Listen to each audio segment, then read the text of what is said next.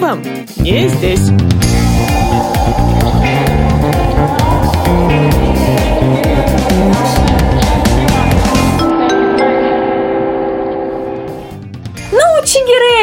Чигирели, ну, Чигирели. Ну, белый человек приехал в Эфиопию, и ты каждому дашь по бырику, и все будут счастливы. Все думали, что мама опять беременна. Папа у нас молчит, как партизан. Да, веселье начинается. Да, в Эфиопии деньги пахнут.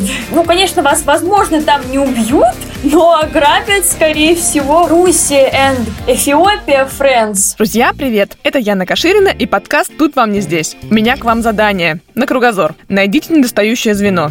Эритрея, Джибути, Сомали, Кения, Судан просто и Южный Судан. 3, 2, 1. Все эти страны граничат с Эфиопией. Та-дам! Готова поспорить, вы полезли гуглить слово Джибути. Да, есть такая страна. В общем, сегодня выпуск, который я называю «Открытка». Про страну, в которой мало кто из русскоязычных слушателей бывал, я вот не была, а героиня этого выпуска, Маша, там прожила довольно значимую часть жизни. Что вы делали в 15 лет? Я ходила в музыкалку, театральную студию после школы и гуляла с друзьями из 10 В. Привет, ребята. А кто-то бегемотов смотрел в эфиопских озерах. В общем, выпуск будет такой. Гости моя будут рассказывать про свой эфиопский пубертат, а я буду чуть подсыпать фактов о стране, чтобы сложить красочную картинку. Начнем с общих фактов. Устроила я Маше небольшое ЕГЭ. Это что за коротышки?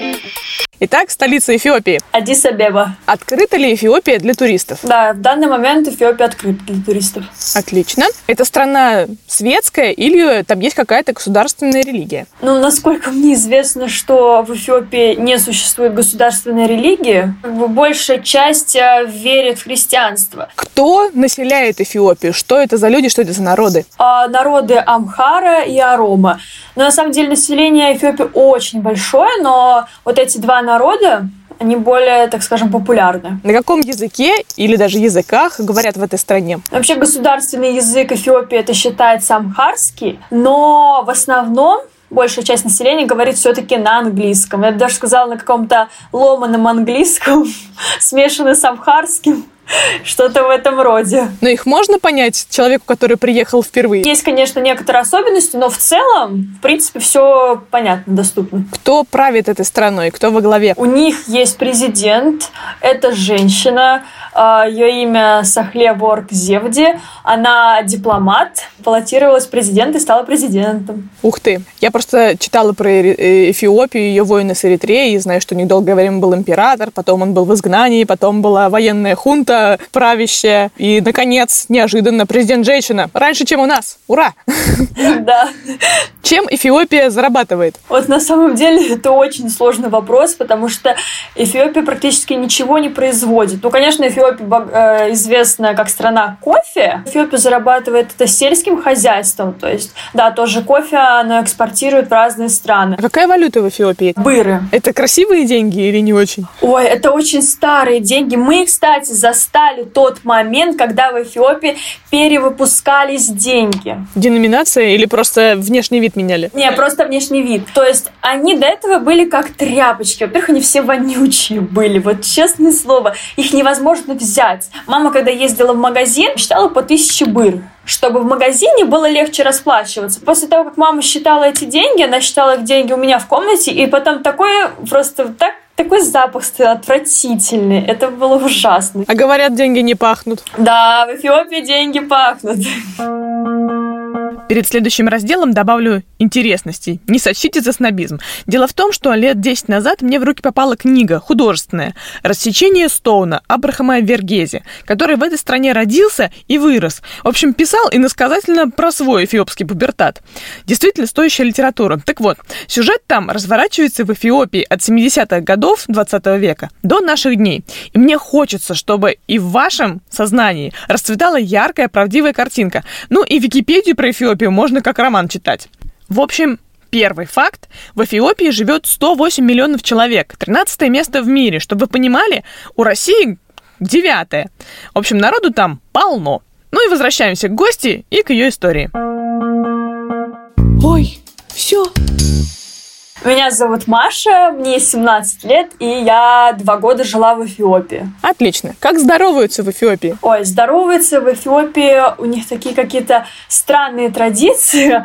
Они, во-первых, э, стучатся плечами, и тоже есть одна из традиций, они прислоняются висками. То есть, как у нас есть, мы целуемся в губы три раза, ну, в щеку и в губы, а они прислоняются висками. Да, а какое слово это приветствие на, как ты сказала, ахмарский или какой правильно язык? Амхарский. Амхарский. Какое приветственное слово? Сейчас вот я все время забываю. На самом деле амхарский это очень-очень сложный язык.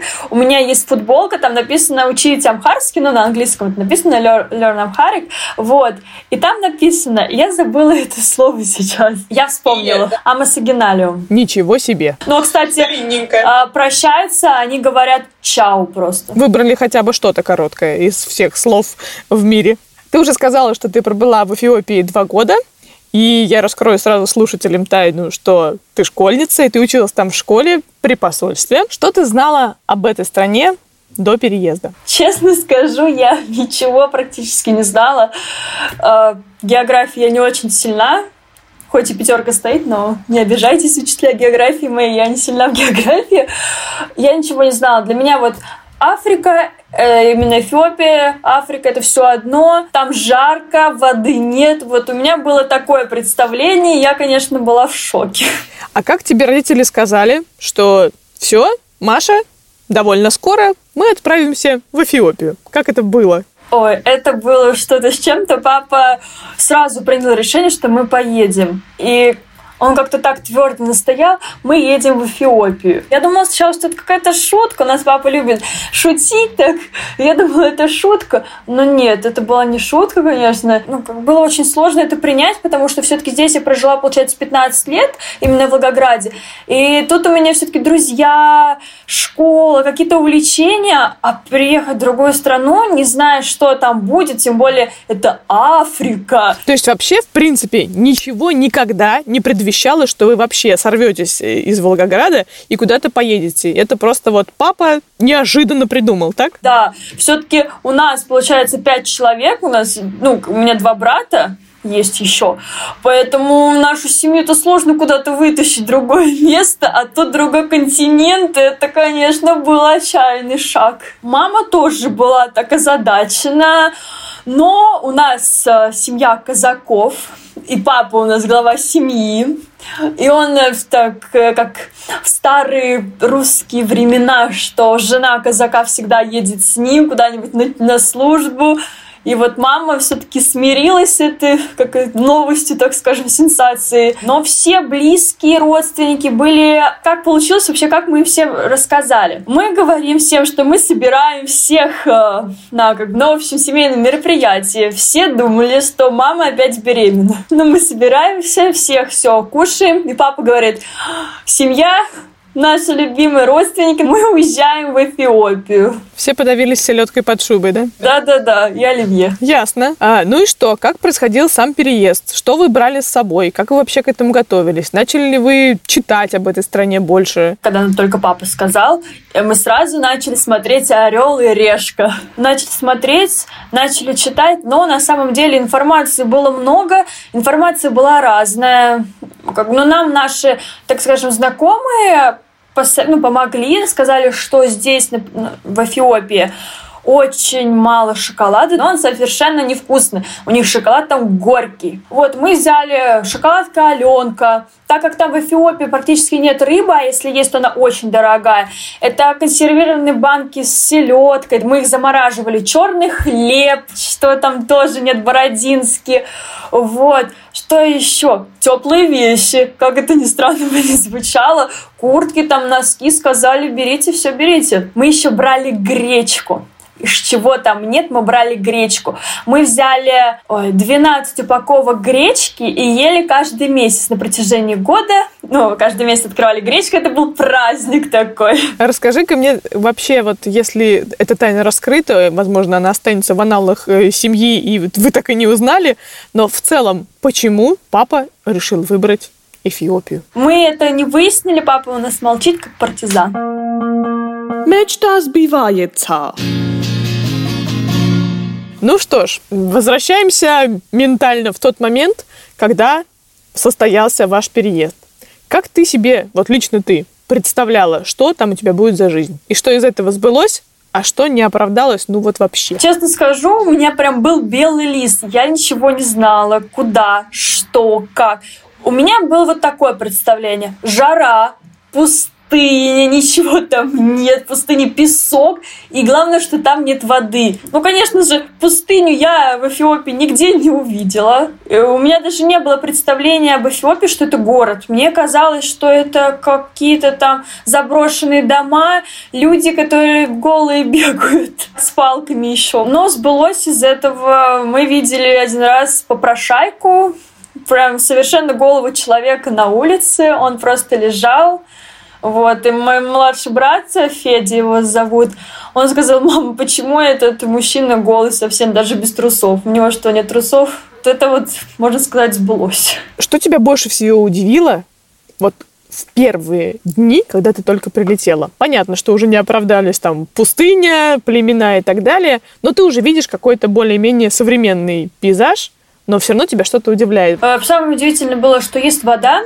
потом самое удивительное, что это город. Действительно, это город. В принципе, ну, как бы, если посмотреть сквозь пальцы, можно сказать, что это нормальный город, хороший, развивающийся. Но была вот интересная история. Как только мы приехали в Эфиопию, то родители, ну, практически сразу поехали в магазин. Мы остались дома. Э, я как бы самая старшая. И да, на, на, на меня вся ответственность. Я не знаю почему, просто мой поступок, я не знаю, как его можно оправдать. Я выключила везде свет, сказала всем сесть в одну комнату и сидеть тихо, пока не приедут родители. Эфиопы очень медлительные, и родители были очень долго. И мы так практически два часа просто сидели, даже практически не разговаривали, или разговаривали тут только шепотом. Вот так вот э, мы провели первый день в Эфиопии. Расскажи какой-нибудь самый веселый или, если был, может быть, самый страшный случай за все время, вот за те два года, что ты там прожила? Самый веселый, как бы это странно не звучало, это когда мы попали в аварию с таксистом. Да, веселье начинается. Да. Мы ехали на такси. У нас был очень веселый водитель. Ну, как и все эфиопы, они всегда веселые. Водитель у нас тоже попался прям веселый, шутил шутки. Мы тут с ним начали разговаривать. Папа его начал там обучать русскому языку. Все весело. И тут он ударяется с какой-то машины. Мы думаем, все, тут сейчас начнется. Мы, главное, не пострадали, конечно, но все равно жалко. И он выходит, э, таксист, что-то они там поговорили с Эфиопом, ну, и заходит он обратно. Мы спрашиваем, что он говорит, ну, Чигирели, ну, Чигирели. А на Чигирели с амхарского переводится «нет проблем». И он сказал, все хорошо, главное, что все живы и здоровы. И, конечно, тут мы очень удивились и поняли, что если бы в России случилось вот такой вот бы случай, ну, тут бы, конечно, тут накричали бы, а тут просто no чигирели, no чигирель, ну все. Прикольно, мне нравится это выражение, no чигирели. Это же прям можно какой-то припев к песне придумать. No чигирели. А самый страшный, наверное, мы поднимались в гору в один храм, в Эфиопии, ну, в Адисабебе. И пришла эфиопка с ребенком, взяла палку и начала просто Э, как бы угрожать нам, так скажем, чтобы мы дали ей деньги, кричать вот мани, мани, мани. Попрошайкам деньги давать нельзя, потому что если дашь хоть одному, одному попрошайке деньги, то набегут сразу их очень много. Мы, к сожалению, не знаю, по глупости, так скажем, наверное, своей, один раз сделали так, и, конечно, ну, очень, очень много народу набежало, и мы еле просто ушли оттуда. Поэтому вот когда эта женщина замахнулась на нас палкой, было страшно. Жиза! Давай э, перейдем к быту и жизни э, в этой стране. Как устроена твоя школа? Чем она отличается от коренных местных школ? Потому что не знаю, как слушатели, но я прекрасно понимаю, что школа при посольстве – это все-таки очень похоже на обычную русскую школу, просто на территории другого государства. Была ли ты в местных школах? И в чем отличие? Местная школа находилась достаточно рядом. А отличие то, что там, вот это объяснить, конечно, сложно, лестницы на улице. То есть у них, так как нет зимы, то все лестницы, они никак не крыты. Вот, но это внешнее только отличие. А внутри школы я не была, но я видела много фотографий, которые показывали мне, ну, так скажем, Э, друзья мои из Эфиопии не особо отличаются от наших российских школ. Ну, то есть только что парты, у них э, одиночные парты. Ну, конечно же, все такое старое, несовременное. Но так учиться, наверное, можно. Но я, конечно же, на уроках не была. Мне бы было бы, наверное, самой интересно посмотреть, что там преподают и как. На самом деле школы в Эфиопии отличаются от наших коренным образом. Во-первых, еще недавно образование было доступно не всем, а только этнической группе Амхара, которая составляет всего около трети населения. В эфиопской школе учатся 6 лет, 4 года начальной школы и 2 года старше. От школы к школе по-разному относятся к преподаванию языков. Где-то исключены из образования коренные, а где-то на них сделана ставка. Все это сказывается на общей грамотности населения. По данным 2016 года, только 50 57% мужчин и 44% женщин умеют читать и писать хотя бы на одном языке. Чем занимаются подростки эфиопы? Ну, скорее всего, ты с ними пересекалась, как ты уже сказала, что есть друзья у тебя. Как выглядит эта дружба и какие они вообще, эти ребята? Э, эти ребята очень добрые. Вот что я могу сказать, это очень добрые люди, вообще сами эфиопы.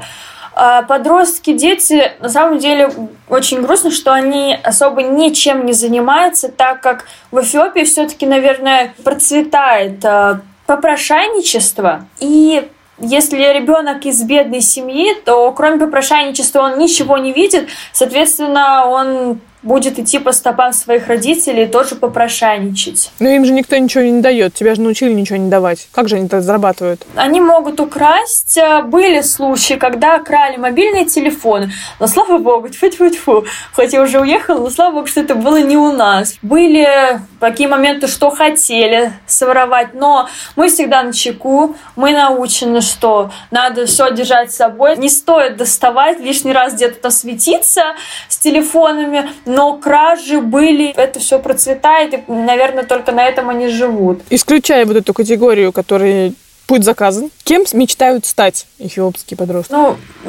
вот я знаю одного мальчика, э, он поступил в Москву, в РУДН. Я честно скажу, я не помню, как, на какую именно специальность он поступил, но если мне не изменяет память, то это связано с медициной. Вот, и этот мальчик планирует оставаться дальше в Москве и жить и работать там. Э, ну, то есть это вот один из примеров. Ну, а так э, есть авиационные мечты, так скажем, э, стать пилотом. Но есть, конечно, люди, дети, наверное, как и во всех странах, которые особо ни к чему не стремятся и хотят жить так, как их родители. А если родители живут э, не очень богато и зарабатывают только на попрошайничестве, то и ребенок, к сожалению, будет тоже расти, тоже зарабатывать в дальнейшем на попрошайничестве. Это правда. Попрошайничество – это бич государственного масштаба. У подростка Эфиопа три пути. Иностранные вузы, работа в сельскохозяйственном секторе, этим занято 85% населения, или попрошайничество, ниже черты бедности 40% эфиопов. Ты как-то не очень уверенно сказала о том, что у тебя есть эфиопские друзья. Почему ты не можешь их назвать друзьями? В полную меру? Ну, родители как бы не особо хотели. Был случай один, сейчас я расскажу. В магазине мы стояли, и я начала просто разговаривать с, ну, с местным жителем Эфиопии.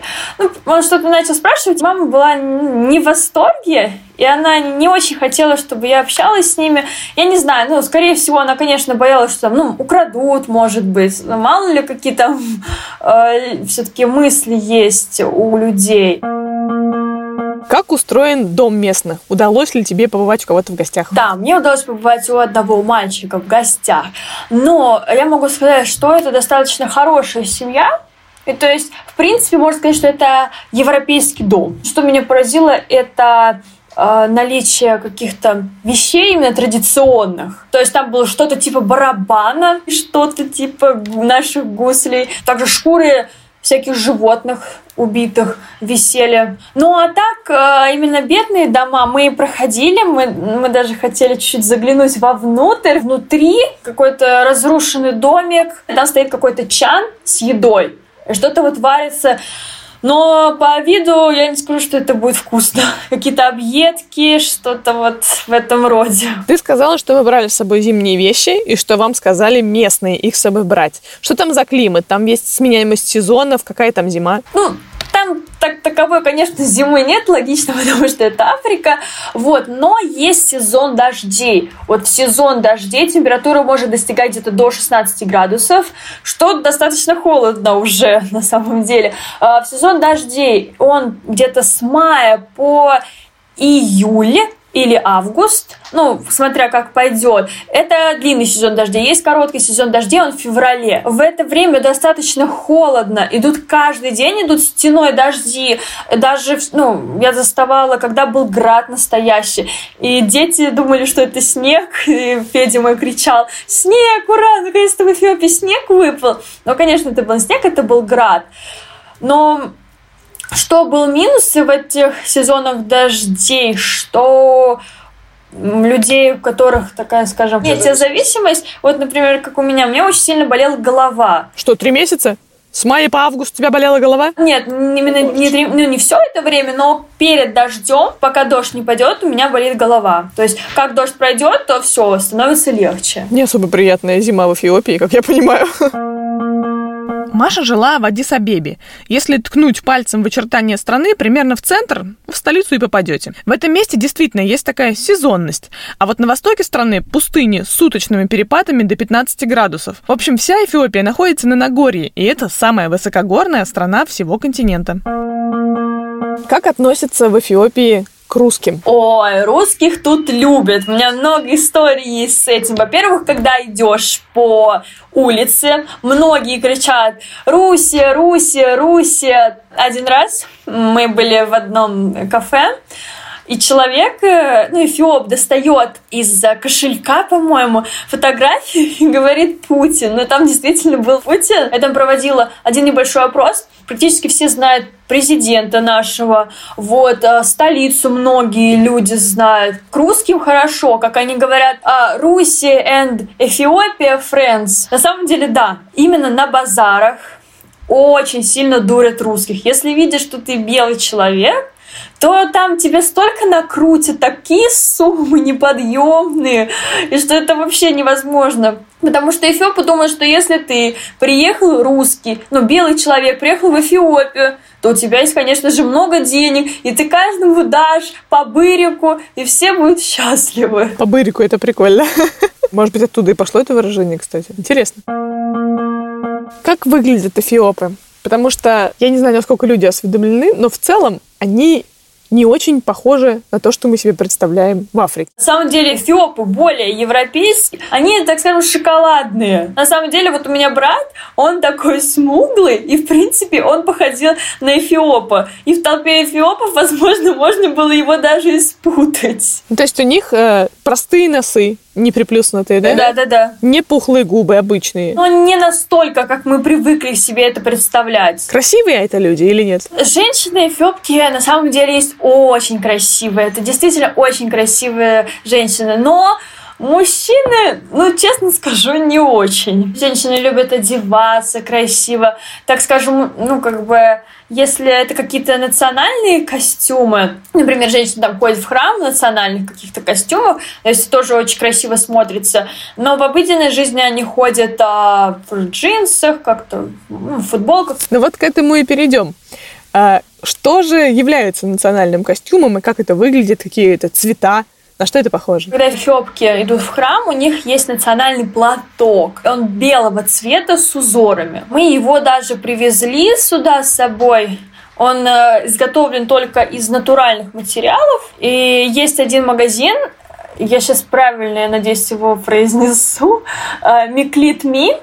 В Инстаграме они размещают достаточно красивые современные вещи, которые носят действительно эфиопки, но вещи достаточно дорогие, и я все-таки уверена, что э, большинство эфиопок носят какие-то все-таки интерпретации этих вещей, а не прям вот эту вот фирму. То есть у них вообще-то, в принципе, развит точно так же продажа через Инстаграм. Они такие современные в этом плане. Да, я писала там вещи, ну, спрашивала, есть ли в наличии, да, есть наличие писали, но потом приехали, и не было в наличии ничего на самом деле. Главное, что приехала.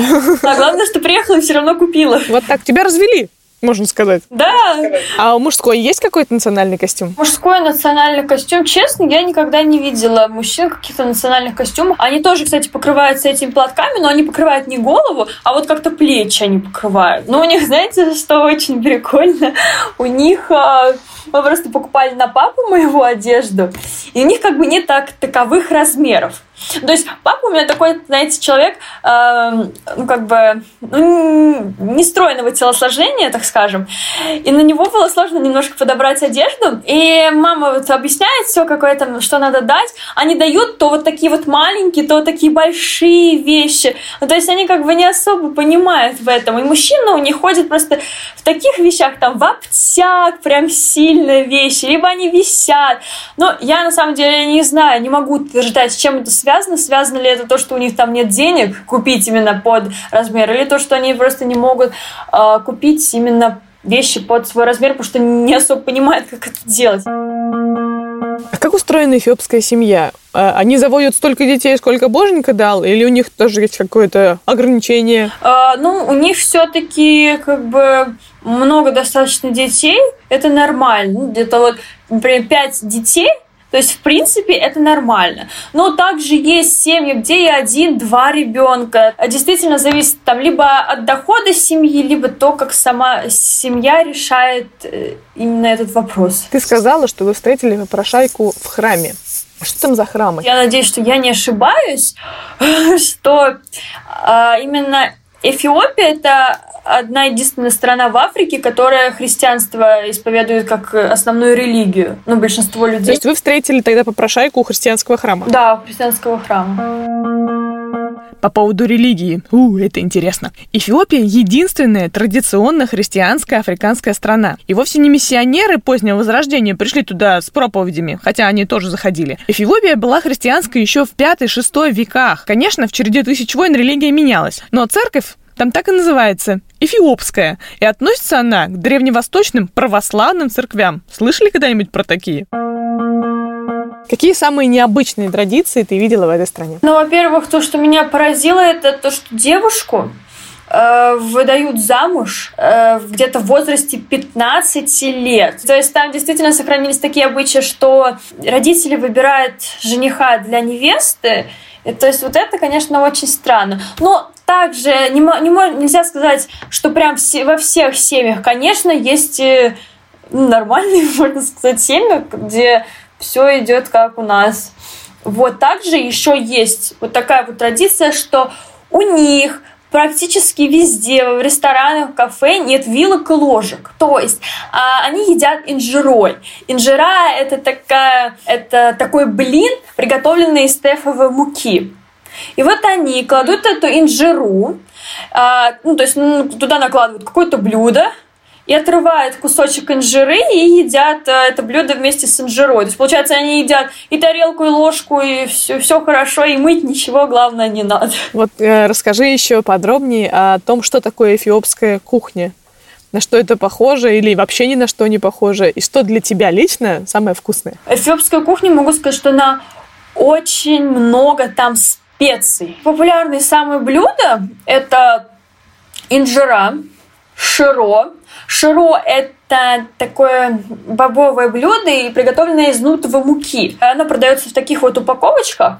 Мы привезли в Россию, и вот в будущем в ближайшем будущем хотим накормить своих родственников вот этим вот лакомством. Это достаточно вкусно. Но это, возможно сказать, единственное самое вкусное блюдо. Вот. Также есть типс. Это просто мясо пережаренное, говядина но ну, это типс называется.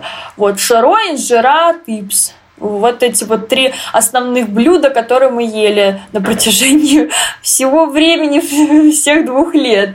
Не, ну, конечно же, мама там готовила борщ. Пробовали эфиопы ее борщ? Не, эфиопы не пробовали ее борщ, но я бы хотела бы что-то такое сделать, как там эфиопы пробуют русскую кухню. Было бы, мне кажется, интересно. Нормально жить месяц с семьей в Эфиопии? Сколько нужно денег для этого? Ну, вот а, наш, например, большая семья, Вот это пять человек. Все-таки много людей. Ну, и где-то, наверное, тысячу долларов, чтобы жить э, всем вместе. То есть где-то на человека, получается, 250 долларов. Жилье ведь предоставляет посольство. То есть, если ты снимаешь какое-то жилье, это большие деньги. Да, это, конечно же, больше денег. То есть, где-то 300 долларов, чтобы жить нормально. То есть, покупать в хорошем магазине еду, покупать какие-то там себе украшения, может быть, даже что-то вот ну, в таком роде, но не шиковать. Не то, что прям жить э, на широкую ногу. Но 300 долларов достаточно приличная сумма, и, в принципе, на нее можно хорошо жить на, на, на, на хайпе. Что делать в Адис-Абебе? Где можно погулять? Что попробовать, что посмотреть? Ну, в Адис-Абебе для начала, где можно остановиться, могу сказать, например, э, это самый такой люксовый отель, это отель Шератон. Там есть и рестораны, и отели. Я когда первый раз побывала в этом месте, я, конечно, в шоке была. Это действительно другая Эфиопия там другие люди совершенно, там все по-другому, и именно если вы хотите как-то кайфануть, то это только в Шаратон. Но по ночной Адис Абебе гулять, я считаю, как на мое усмотрение, потому что я очень всего боюсь, это опасно. Ну, конечно, вас, возможно, там не убьют, но ограбят, скорее всего, вас там ограбят, потому что вы, если вы белый гуляете один, то вас ограбят с большей вероятностью. А если вы тем более девушка, то Тут, конечно, держитесь. Вставлю пять нравоучительных копеек. Очень хорошо, что Маша не гуляла по ночной столице, потому что, как говорят источники, все трущобы в ночное время полностью превращаются в бордель. Местные женщины принимают прямо у себя дома и ждут работы у каждой калитки. Э, ну, а если ты такой бесстрашный человечек, то как бы ты провел этот день в Эфиопии? Вот ты сошел с трапа самолета, ты совершенно свободен. Что делать, что смотреть? Наверное, я странно скажу, но действительно надо все-таки как-то сначала познавательную часть, а уже потом можно что-то и сделать. Но сначала надо пойти в музей. То есть э, музей эфиопский, есть много музеев. Э, один из них, там есть останки Люси, это древний, это человек, ну как первый человек из Эфиопии. Потом конечно же, покушать. Есть очень хороший, очень хороший итальянский э, ресторанчик. Он у них, по-моему, вообще во всей Эфиопии один, насколько мне известно. И там очень такие приемлемые цены. То есть мы, вот я не помню, ну где-то вот на, наверное, на 300 быр, 300 быр это где-то 500 там, рублей примерно, вот на 500 рублей можно просто столько всего наесться. Ты знаешь, почему там итальянские рестораны, в принципе? Была же Итало-Эфиопская война, и Эфиопы очень гордятся то, что они выиграли. Но на самом деле там было такое противостояние состояние численное, то есть эфиопы превышали э, итальянцы где-то в два раза, но зато они так празднуют этот день, что у них даже выходной, официальный выходной в этот день. То есть они прям там, как мы Вторую мировую празднуем. У них свой День Победы, оказывается, есть. Понятно. Да. Какие необычные экскурсии или вещи вообще можно там зацепить? Есть самое экстремальное, вот на мой взгляд, это племя Мурси. Там женщины вставляют себе в нижнюю губу тарелки, разбивая себе нижние зубы, то есть два нижних зуба они разбивают и вставляют тарелки. И по мере того, как женщина растет, тарелку меняют на все больше и больше и больше. Если ты туда поехал, то там надо обязательно ночевать. Да, и обратно очень длинная дорога. И то есть, ну, не ночевать это просто невозможно, наверное. Так, а как насчет в Африке гориллы, злые крокодилы? Есть ли какая-то чисто африканская живность в Эфиопии? Я вам скажу так. У нас на балконе был лук который мы высаживали. Обезьяны приходили к нам на балкон, садились на балкон и ели наш лук. Просто ели лук. Вот, это один из видов. Также там есть гиены. Э, они, мы слышим, как они ночью воют, прям вой такой стоит, что ого-го. В Эфиопии на самом деле очень красивая природа, просто разнообразие всяких красивых птиц. Мы пытались узнать э, название этих птиц, но их столько много, что не всех удалось узнать. Мы побывали на озеро Лангана. Это озеро такого коричневатого цвета, и на первый взгляд можно, можно, может показаться, что оно грязное. У нас, э, у меня есть младший младший брат, он даже не захотел там купаться, он сказал, мам, фу, это грязное озеро, но на самом деле в этом озере просто много всяких микроэлементов, и оно очень полезное. Также там вот мы, получается, жили там два, два дня, как бы это как какой-то курорт, можно так сказать. Вот. И там вода из-под крана текла, такая вот маслянистая вода. Там мы даже голову не могли помыть, потому что вода очень маслянистая, и потом ее просто не сможешь. Будет казаться, что вот этот жир остается на голове. Мы когда были на озере Лангана, можно было увидеть бегемотов. Ну, нам так говорили, нам так обещали, но, к сожалению, мы никого не видели. О, как обидно. Да, но там надо из бинокля смотреть, но мы не видели. Там ну, не всегда есть они, и там достаточно, чтобы посмотреть на них, там достаточно дорогой вход, то есть э, просто посмотреть, 400 быр, это где-то 800 рублей, и не факт, что они придут. Прикармливать надо. Да-да-да. Общем, услышав все то, что вы услышали, зачем туристу ехать в Эфиопию? Дело в том, что именно там располагаются водопады Голубого Нила. Это река, которая соединяется с Белым Нилом и рождает, собственно, Нил просто, который нам хорошо известен. О, какая я зануда. Э, красотища, в общем, знатная. И еще на севере есть озеро Тана с кучей островов, на которых располагаются православные монастыри очень причудливого вида, это такие пестрые веранды пионер-лагерей. Не догадаешься, что монастырь ни за что.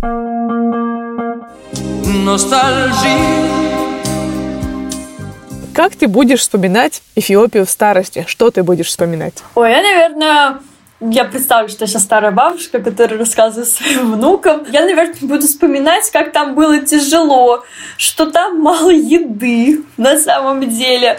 Вот, что там еда вся невкусная. Но все равно я как бы, все равно это большой опыт, это огроменный опыт. В старости я, наверное, буду вспоминать, как я только приехала в Эфиопию. Мы едем на автобусе, и все люди, они видят, что мы белые, и все эфиопы нам просто машут руками. Вот это, наверное, меня поразило, как, скажем, до глубины души.